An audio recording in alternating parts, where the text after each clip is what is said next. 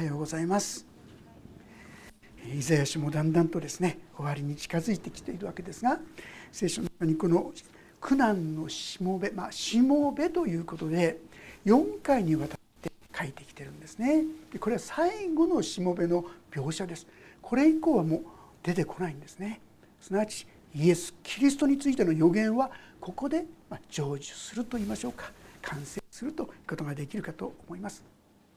前回の52章の13節からこのイエス・キリストの第4のしもべといいますが苦難のしもべの姿が描き出されていました前回ちょっとだけお話ししましたがこの14節の言葉にこんな書いてありますよね。その顔立ちは損なわれて人のようにではなくその姿も人の子らとは違っていた前回もお話ししましたが私たちはともするとですねイエス様のその十字架っていうものを軽く見てしまっている可能性があるかなとそんなふうに思いますね。イエス様の十字架がなんとですね顔が損なわれるほどだったパッションという映画が出されてですねすごいむぐたらしいですねその姿が描き出されてその時にはですねちょっと極端な表現をしてるのかなって私はちょっと思ったんですがこの御言葉を読むといやあれはその通りです。いやもしかしたらもっと厳しかったのかもしれないかなとそんなふうに思うようになりました。この13節から15節が第4のしもべ受難のしもべ要するにイエス・キリストの予言の序章というんでしょうかね始まりなんですが本体はこの53章に入ってきます。ここに、まあ、神様が約束してくださった救い主がどんな人なのかということが描かれているんですね。私たちそれをしっかりと受け取っていきたいと思うんですが53章1節からもう一度読ませていただきます。私たちが聞いたことを誰が信じたか主の身腕は誰に現れたのか彼は主の前に彦映えのように生え出た。砂漠の地から出た根のように。彼には見るべき姿も輝きもなく私たちが慕うような見栄えもない。彼は蔑まれ人々からのけ者にされ悲しみの人で病を知っていた。人が顔を背けるほど蔑まれ私たちも彼を尊ばなかった。ご存知のようにこれはですねイエス・キリストを描いた。それも書かれたのは紀元前700年。今からですと2700年も前にもうこの予言がなされているわけですけども実にですねこの予言の言葉の一つ一つを見ていく時に皆さんちょっとびっくりしませんか？十字架のありさまがもうまざまざと描かれていると思いませんか？私はこの御言葉をですね読んで知った時に思いました。ここまで予言されていたのになんでユダヤ人たちはこれを受け入れなかったんだろうか？イエス様のことを信じなかったんだろうか？もうイエス様以外も考えられないじゃないのって思うくらいですよね。ところがユダヤ人多くのユダヤ人はこのイエス様を救い主として信じることはなかったわけであります。でもですねよく考えてみると聖書でこのように記しているのはある意味で私たちへの教訓なんですね。ユダヤ人が陥った過ちっていうのは実は私たちも陥る可能性が非常に大きいそういう歩みということができるかと思います。すなわち私たちももしかしたら気が付かないうちのと言いましょうか。このイエス様のことを拒絶したり知らなかったというふうになってしまう可能性もあるかもしれない。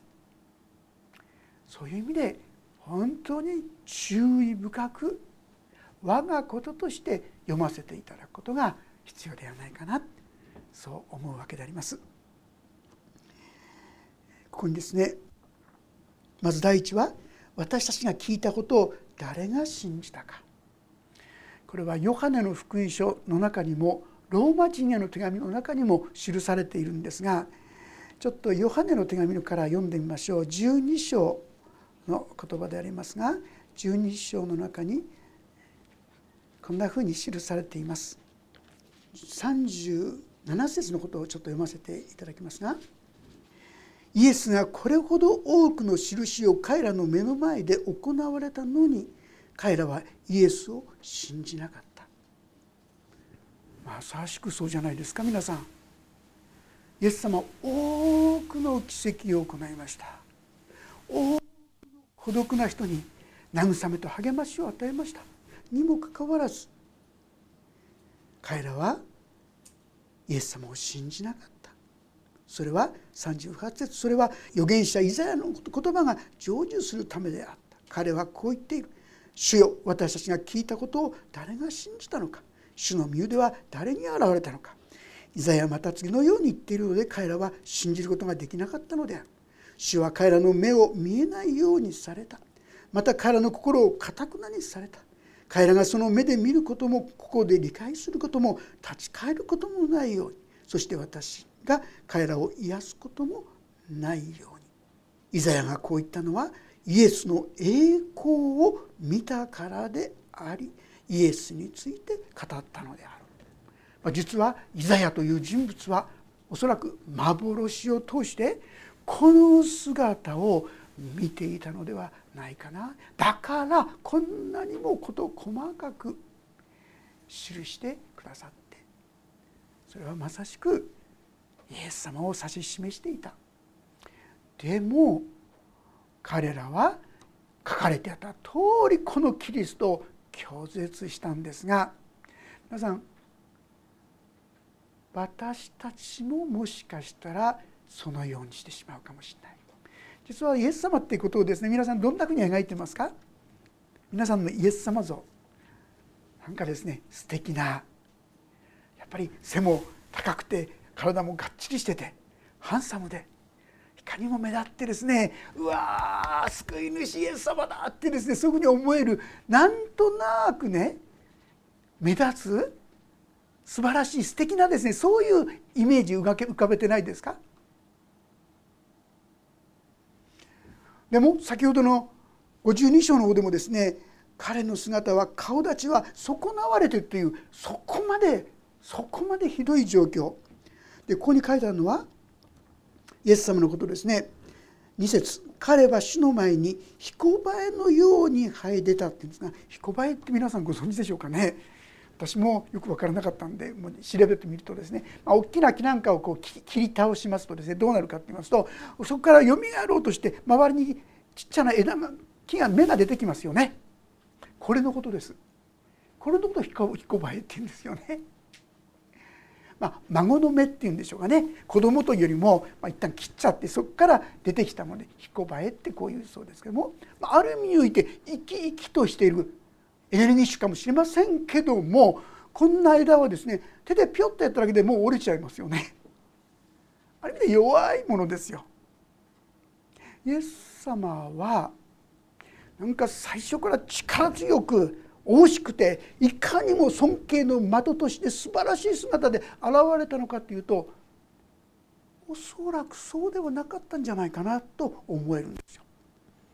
今言ったここに「彦バエ」っていうのもありますが次のところではですねそのように生き生きと出てきたのかもしれないけども次の言葉「砂漠の地から出た根のように」っていや砂漠からどのような根がですね 出てくるのかななんてですねわからないんですがはっきり言うのはもう干からびてしまってるのは当然でしょうね。もうカラカラですからあんまり見た目にですねいいものじゃなかったと思いますね。でも砂漠の根なんてですねインターネットで調べてもなかなか出てこないんですね。出てくる時に面白い一つの言葉出てきましたね。砂漠に咲く一つの植物。面白い名前ですよ。奇想天外っていう。一調べたらですね出てきますから。奇想天外ってそういう植物があるんですってね。大きな葉っぱ2つなんだそうですもともとは。ところが砂漠の中に生きてますともう干からびてもう一つ一つがこう裂けてしまってね紐のようなそんなふうになってしまって、まあ、わかめのような海藻のようなって書いてありますよ。そんな状態になってしまった。あんまり見栄えはいいと思いますゴミみたいなもんですよね。でもねそんな何でもないそういうものが根っこは十数メートル張ってるんです。雨が降った時はブワーッとそれがですね一気にこう芽を出したりして不思議なことが起こるそうですけども。ですからある意味において非常にこう根深くっていうこともあるかもしれません。簡単に倒れそうでいてそうじゃない。イエス様のしぶとさとともにしかしながらはっきり言ったら見た目には非常に干からびてちっとも麗しいと思えない。いかがでしょう皆さん。こういう方に従っていきたいと思いますか？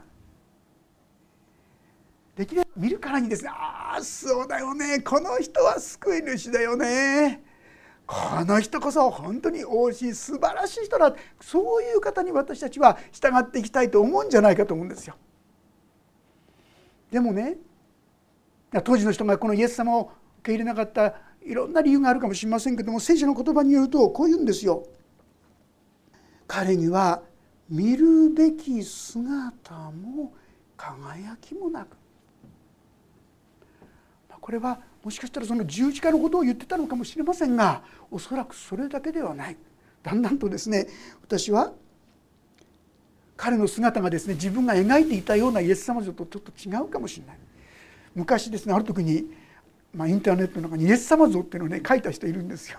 向こうの人の骨格やいろんなものを参考にしてこんなんじゃないか想像図書いたのが。ちょっとですねあんまりハンサムとはだいぶ離れている感じでですねちょっとずんぐりむっくりって感じのですねそういうあれがこう書いてあったんですね。いかにも素晴らしい麗しいですね英雄のようなヒーローのようなそうじゃないえー、こんなん描くんだななんて思ってそんなことを無視してたんですけどももしかしたらそうだったかもしれないかなとちょっとこの文章を読んで思ったんですよ。皆さんそういう見るから尊敬できるような方に見えない人のことを本当に尊敬できるでしょうか？心から真理を求めて神を求めている人じゃなかったらこのイエス様の言葉に耳を傾けようとはしない。もしかしたらこの人が自分の親親分ですって言うんでしょうかね。私の神様だっていうのをちょっとですね躊躇するぐらいかもしれませんよね。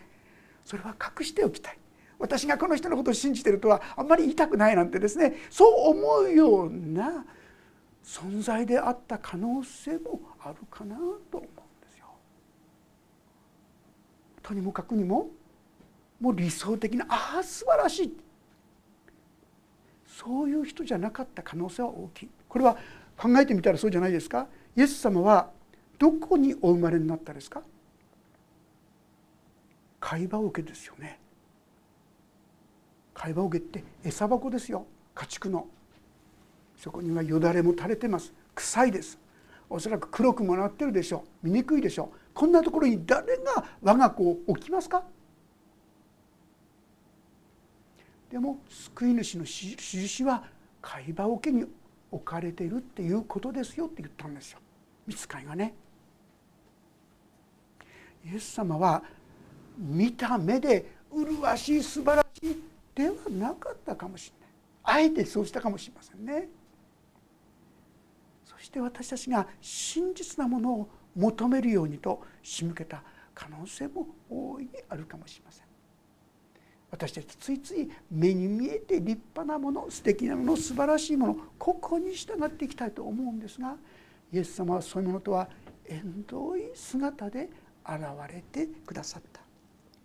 そればかりか彼は蔑まれ人々からのけ者にされ悲しみの人で病を知っていた。バカにされるんですよ。何がお前が神だ？だったらそこから降りてみろ。さまざまな罵りの言葉を浴びせられてますよ。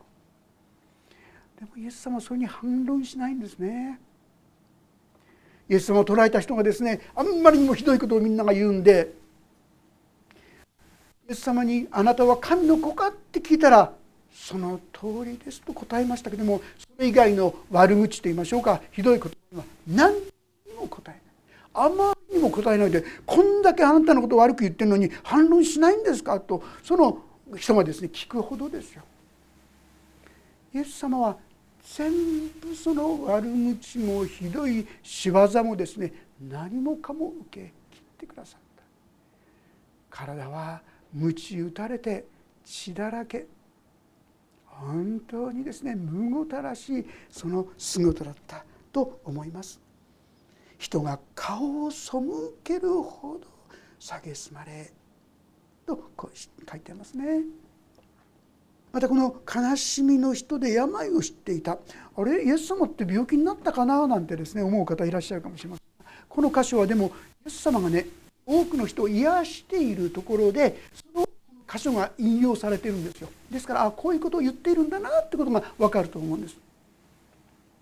で究極的にはどういうことかと言いますとイエス様はその人々の病を癒すために何をしてくださったんですか？十字架にかかられたんですよ。そこでまさしく病の呪い全ての呪いを身に受けてくださったまさしくここにありますように彼は悲しみの人で病そのためにイエス様は多くの人を癒しました。でもそれはある意味において十字架という担保の中で十字架にかかってその刑罰を裁きを私が受けるからというその約束のゆえにそこにおいて大いなる見業をしてくださったともいうことができるかなと思います。皆さん知ってください。イエス様がなぜ耐えられたのか。それはあなたの罪。あなたの痛み。あなたの弱さ。あなたの悲しみをご自分が背負うため。そうして私たちがそのような罪の縄目から汚れから醜さから自由にされて本当に神様と共に歩むことができるようになるためだったんです。ああ私のためにあの痛みをあの罵りをあの懲らしめを何も言わずにじっと耐えてくれたんだなどうぞこのことをしっかり心に受け取ってくださったらと思います。このことがあなたを本当に強めてくださると思います。イエス様がこんな苦しみを私のために負ってくださった。そのことが受け取れる時に皆さんの心には不思議な力と元気が湧き上がってくるのではないかと思います。私が好きなですねゴスペルの歌で野代さん先生っていう、まあ、牧師だったんですがその方が作った歌がいい歌があるんですがその方がですね書いてたんですけどもある時に重いがんになってしまって彼は召されていくんですけどもその途中でですね圧迫骨折でもう体が全然動かなくなってしまった。その時に圧迫するにベーンってこう痛みがですね走って思わずですね動けない体だったのがボーンとベッドから飛び上がっちゃったってこの跳ねちゃったってこう言ってるんですでもその時に出てきた言葉が何であったかって言いますと「主よ感謝します」っていう言葉だったって自分で言ってるんですよね。イエス様はこんな痛みを苦しみを私のために耐えてくれたんだなと思ったらもう正しいを感謝しますという言葉しか出なかったって。イエス様があなたの悲しみのために十字架にかかってくれたんです。あなたの弱さのために十字架にかかってくれたんです。あなたの孤独のために寂しさのために悩みのために十字架にかかってくださったんです。このことをしっかり受け取っていただきたいのです。4節まことに彼は私たちの病を負い私たちの痛みを担った。それなのに私たちは思った。神に罰せられ打たれ苦しめられたのだと。イエス様は自分で神だなんて言うからそんなひどい目に遭うんだよ。いいざまだなんてですね人々は思ったことでありましょう。いやいや正直言いましてクリスチャンだって。というのも実は私もですね洗礼を受けて何年間もですね思ってたのは、まあ、十字架でイエス様の罪がで許してくれるっていうのは分かったけどでもいちいち十字架だ十字架なんて言わなくたっていいんじゃないのってね。もう罪は十字架で許したってこれだけでいいんじゃないの？罪の悔い改めをしなさいとかですねなんて言わなくてもなんてことを平気で思ってたんですよ。分かってなかったんですね。イエス様を私のためにじっと耐えてくださっている方に対してないちいち十字架なんて言わなくたっていいでしょうぐらいどうでしょうか？クリスチャンも思ったんじゃないでしょうか？なんで神様が本当に神様がこんなこと許しとくんですか？こんなひどい状態をそのままほっとくんですか？何度も何度もそう言ったじゃないでしょうか？まあ実は神様はそれ許してくれるんですよね私の神様そうだねそうだねって言って私の悲しみを分かってくださるんですが。でも私たちはそんなふうに神様に対して従順でも優しくもなかった。でもイエス様はその私のために身代わりになってくださったんですよ。立派じゃないですよ。反抗してて神様にひどいことを言ってるそんな私たちのためにあなたの代わりに私が苦しんだんだからもう大丈夫だよとそう言ってくださってるんです皆さん。あの皆さん日本の法律でも罰裁きを一度しか受けないってご存知でしょうか？もし何かの罪を犯してその裁きを一度受けたらあの刑事は軽すぎたからもっと厳しいのしそういうことないんですよ。二度刑罰を受けることないんです。イエス様が一度私たちのために刑罰を受け切ってくださったんですよ。なら二度とその罪のことで私たちを咎めることはない。その罪のために私身代わりになった。その罪のために死んだ。あなたの罪は許されている。そう言ってくださる。これがイエス様の思いなんですよ。心なんですよ。愛なんですよ。神様はあなたを本当に愛されたのです。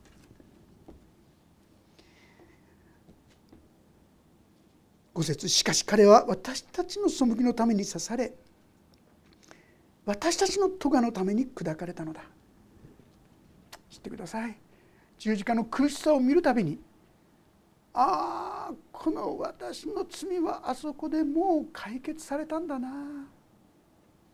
十字架の悲惨さ見るにつけ本当に私は受け入れられているんだな。愛されているんだな。ぜひそのように受け取っていただきたいのです。そればかりは次の言葉を見てください。彼への懲らしめ。分かりますか？鞭打たれたりもう傷つけられたり。それが私たちに平安をもたらすってありえないじゃないですか。でも本当にあなたのその苦しみはイエス様がもう受けてくださったんです。そして皆さんがそのことを思えば思うほど不思議なんですが心は明るくなっていくんですよ。私はこんなひどいことをしました神様って言うと告白すればするほど心が軽くなっていくんですよ。落ち込むんじゃなくてね。あるいは次の言葉を見てください。その打ち傷のゆえに私たちは癒された。イエス様が鞭打たれたゆえにあなたの傷も癒されるっていうんです。皆さん私たちはいろんなところで傷ついてきたと思いませんか？親から受けた人もいるでしょうし友達から受けた人もいるでしょうし社会やいろんなものから傷つけられた人も多いでしょう。でもこの言葉に目を留めてください。キリストの打ち傷のゆえにあなた方は癒されたのです。それがどんなに深いものであったとしてもその罪は癒されるんですよ皆さん。キリストの打ち傷のゆえにあなたに必要なのはどれだけ自分が苦しかったか悲しかったか辛かったかを正直に神様に申し上げることです。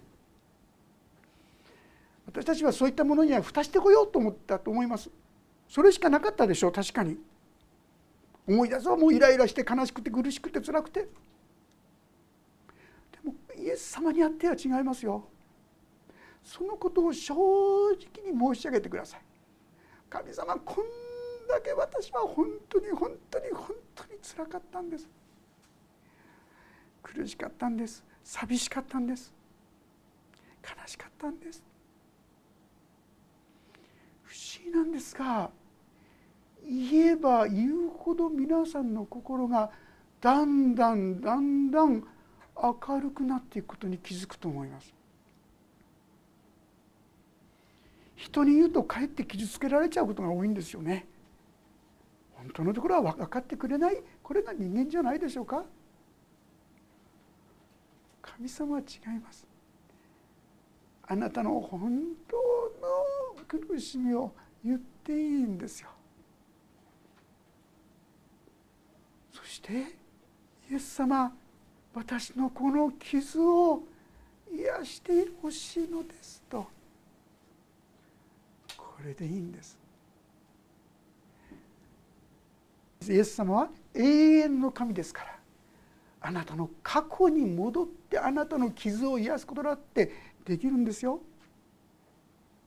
私たちはいろんなその言葉や鋭い目や言葉やいろんなもので傷ついてきて自由がなくなってなかったですか？人の中に入るのが不安でならなくなってしまっていたんじゃないでしょうか？イエス様は大丈夫。私だ。恐れることはない。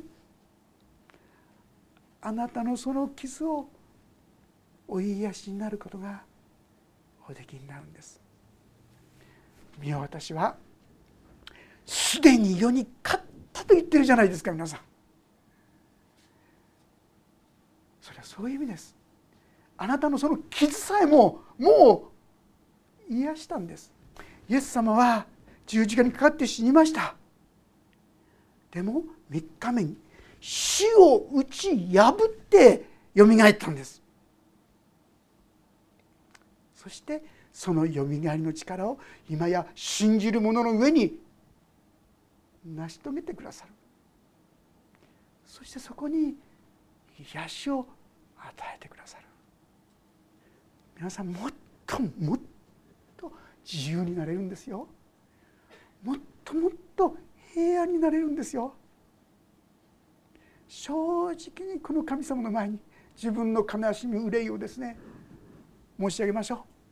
私たちは黙っていないともっともっとひどいことになってしまうこれしかないと言って黙って蓋してきたんです。そうじゃなくてその蓋を開けてイエス様イエス様と言ってそれを申し上げていくことです。不思議な神の力がそこに働き始めるんですね。そして6節。私たちは皆羊のようにさまよい。それぞれ自分勝手な道に向かっていった。しかし主は私たち全てのものの咎を彼に負わせた自分勝手って言われるとですねちょっとカチンとくるんじゃないかなっていうふうに思うんですけども私たちそれぞれ頑張って生きてきたと思うんですよ。これがいいと思うことをやってきたと思うんですよ。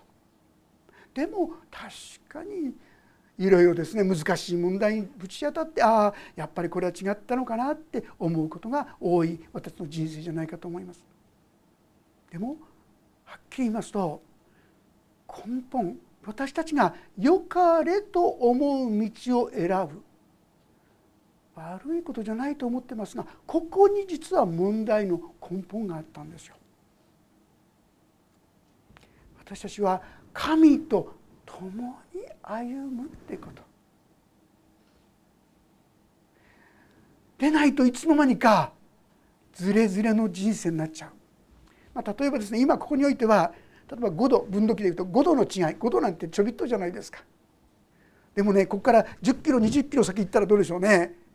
5度のズレは大変な距離のズレになってしまいますよ。私たちは自分が良かれと思ってても違ってる。神の言葉に聞く必要があったんですね。ああそう言われるとまあね自分ってそんな悪いことを悪く思ってなかったけどもまああの人には確かに見返りを求めてたな。これぐらいやったんだからこれぐらい返してくれてもいいと思ったけどちっともしてくれなかったとかね。いろんな間違った思いが気づかされてきてああ神様そうでした。私は間違った思いの中にありましたって祈り始めると自分の中がだんだん癒されてきて元気になってってまっすぐな道に変えていってくださる。わけであります。私たちはちょうどさまよい歩く質のようにどう生きていったかわからない。そして結局のところ自分が良かれと思うことを歩んできた。そして多くの失敗をしてきた。でも知ってください。最後の言葉。しかし主は私たち全ての咎を全てのものの咎を彼に負わせたって言うんです皆さん。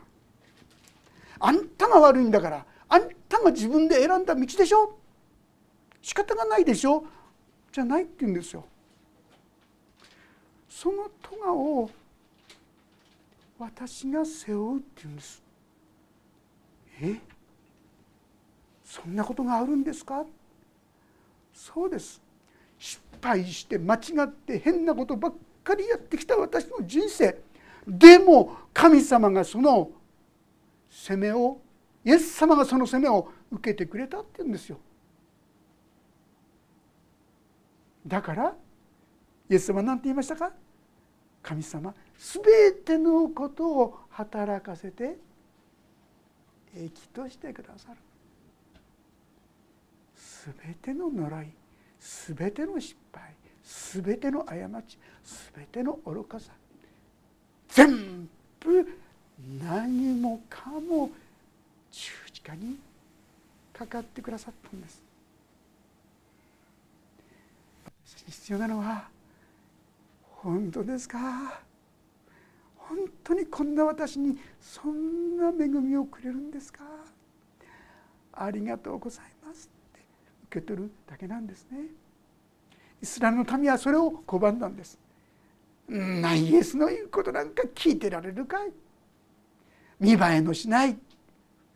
そこに行って本当にいいことがあるとは信じられないねって言って離れていったんです。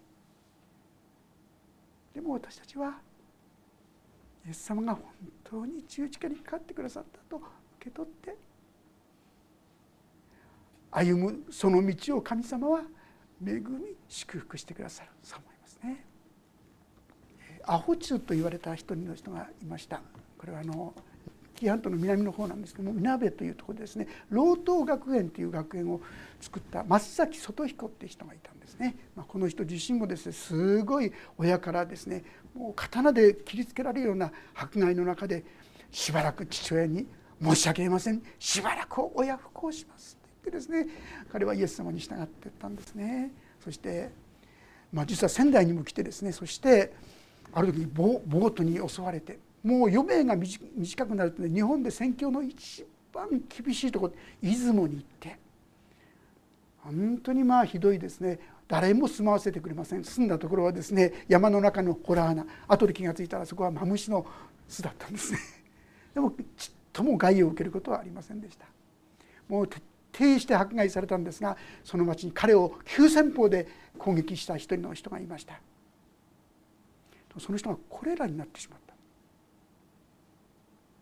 するとまあ仮装しなきゃいけないんですが誰も怖がってそれをしようとしないそれで松崎さんが自分から「じゃあ私がさせてもらいます」ってそのことをした時にその家族がですねあまりの今まで彼を徹底的にこの迫害していじめてきましたから感動してそしてその村の第一号のその家族がクリスチャンになっていったんだそうですね。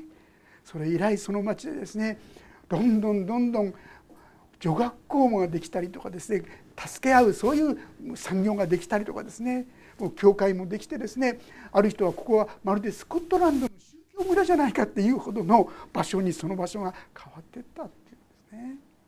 でその松崎外彦がですねある時にその老頭学園っていったとこやった時にそこにアホ中と言われた一人の人、まあ、彼は知的障害があってでそこにまあ拾われてきたっていうんでしょうかね。そういう状態だったんですがその時に壁にですねアホ学園ってこう落書きをされるようになっちゃったんだそうですね。その彼がいる学校ということでそしたらですね非常に優秀な青年たちもいたんですがその人たちが松崎さんに言ったそうです。先生あのアホ中を外に出してください。私たちもうここでやっていけません。でなければ私たちがここを出ていきます。って言われて本当に松崎外引き迷ったんだけどもでも選手は一匹の羊よとこう言ってるなと思ってそして彼はアホ地を残してそして他の人たちは結果としてそこを出てったんだそうです。ところがしばらくするとですね彼自身もまたいなくなっちゃったんだそうですね。なんてことやって思ったかもしれません。何年か経った後にですねある一人の紳士がやってきてですねあなたが山本忠一君のお世話してくださった牧師の松崎先生ですか？あアホチあのアホチのこと知ってるんですか？彼は立派に生きてそして召されましたって言うんですね。彼は船を持っていて、まあ、彼がある時道辺でこうふらっとしてた何聞いてもよく分かんないんだけど仕事も持ってないだったらうちで働くかっていうんでうんって言ってですねもしかしたらみんなが出てっちゃったことをいろいろ心で憂いてたのかもしれませんね。彼はそこに船に乗って何年かが過ごしたんでしょうある時ですねその船が座礁してしまったんだそうです。そうすると船底がですね開いてしまって水がどんどんですね入ってくる。ああもうダメだ。一生懸命水を買い出してやるんですがもうダメだって。その時に青中がですね「先生大丈夫です。早く船を岸につけてください」ってそう言ったそうです。なんとその穴開いたとこに彼は自分の足を突っ込んでそして水が入ってこないように彼はそこに座った時でしょうかいそうですね。それに声励まされてみんなも一生懸命水をかきながらそしてなんとか岸についてそしてみんな助かったんだそうですが「おいジュヤン助かったぞ!」って言って行ってみた時にはなんと彼の足は片足がもがれて出血多量でもう召されていたそうですね。彼はなかなか覚えられないんだけどもたった一つの御言葉をしっかり覚えてたんです。人がその友のために命を捨てるというこれよりも大きな愛は誰も持っていません。彼はその言葉あのハンス兄弟って覚えてますか？ハンスさんってあのオランダのですね堤防を救った人ですね。そして僕はハンスになるんだ。僕はハンスになるんだっていつも言ってたそうですね。彼は本当にその船の中でも徹底していじめられてひどいこともされてでもその人のために彼は自分の命を捧げた。松崎外清を通して与えられた大きな神様の愛がついには彼自身も人のために自らを犠牲にするという大きな歩みに踏み出していかせたのだと思います。皆さん今日知っていただきたいのはこのイエス様の愛はあなたのためであったということです。そのことが分かった時彼も昼夜も喜んで人のためにひどいことをされてにもかかわらずそれを超えてこの愛を与える人になっていけたんですね。私にイエス様は安心しなさい。あなたの弱さも足りなさもダメさも全然問題ない。私はあなたを愛している。私の目にあなたは高価で尊い。そう言ってくださっているこのイエス様の愛に私たちも自らお捧げしていきましょう。きっと神様私たちをも誰かのお役に立つそんな愛と力をきっと注いでくださると思います。お祈りをいたします。恵み深い父なる神様私たちは本当の愛を知りませんでした。イエス様が私たちの身代わりとして死んでくださったと聞いても本当にそうだろうかと疑い半分にしか聞けないそんな者たちでございます。でもしよその全ての咎を彼に置いたとあなたが言ってくださることありがとうございます。それに私たちがどんなものであったとしてもあなたは躊躇なく私たちを愛してくださっていることありがとうございます。どうかこの愛を素直に受け取ることができるようにあのユダヤの民のようにそんなバカバカしいと言ってそれを否定するのではなくてこんな私に注がれることを信じます受け取るワイラとさせてくださいそして私たちも小さな一歩愛の歩みに踏み出すことができるものとしてくださいあなたの愛をから感謝します。イエス・キリストの皆によって祈ります。アーメン。もうしばらくそれぞれに自分の言葉で応答の祈りをお捧げいただければと思います。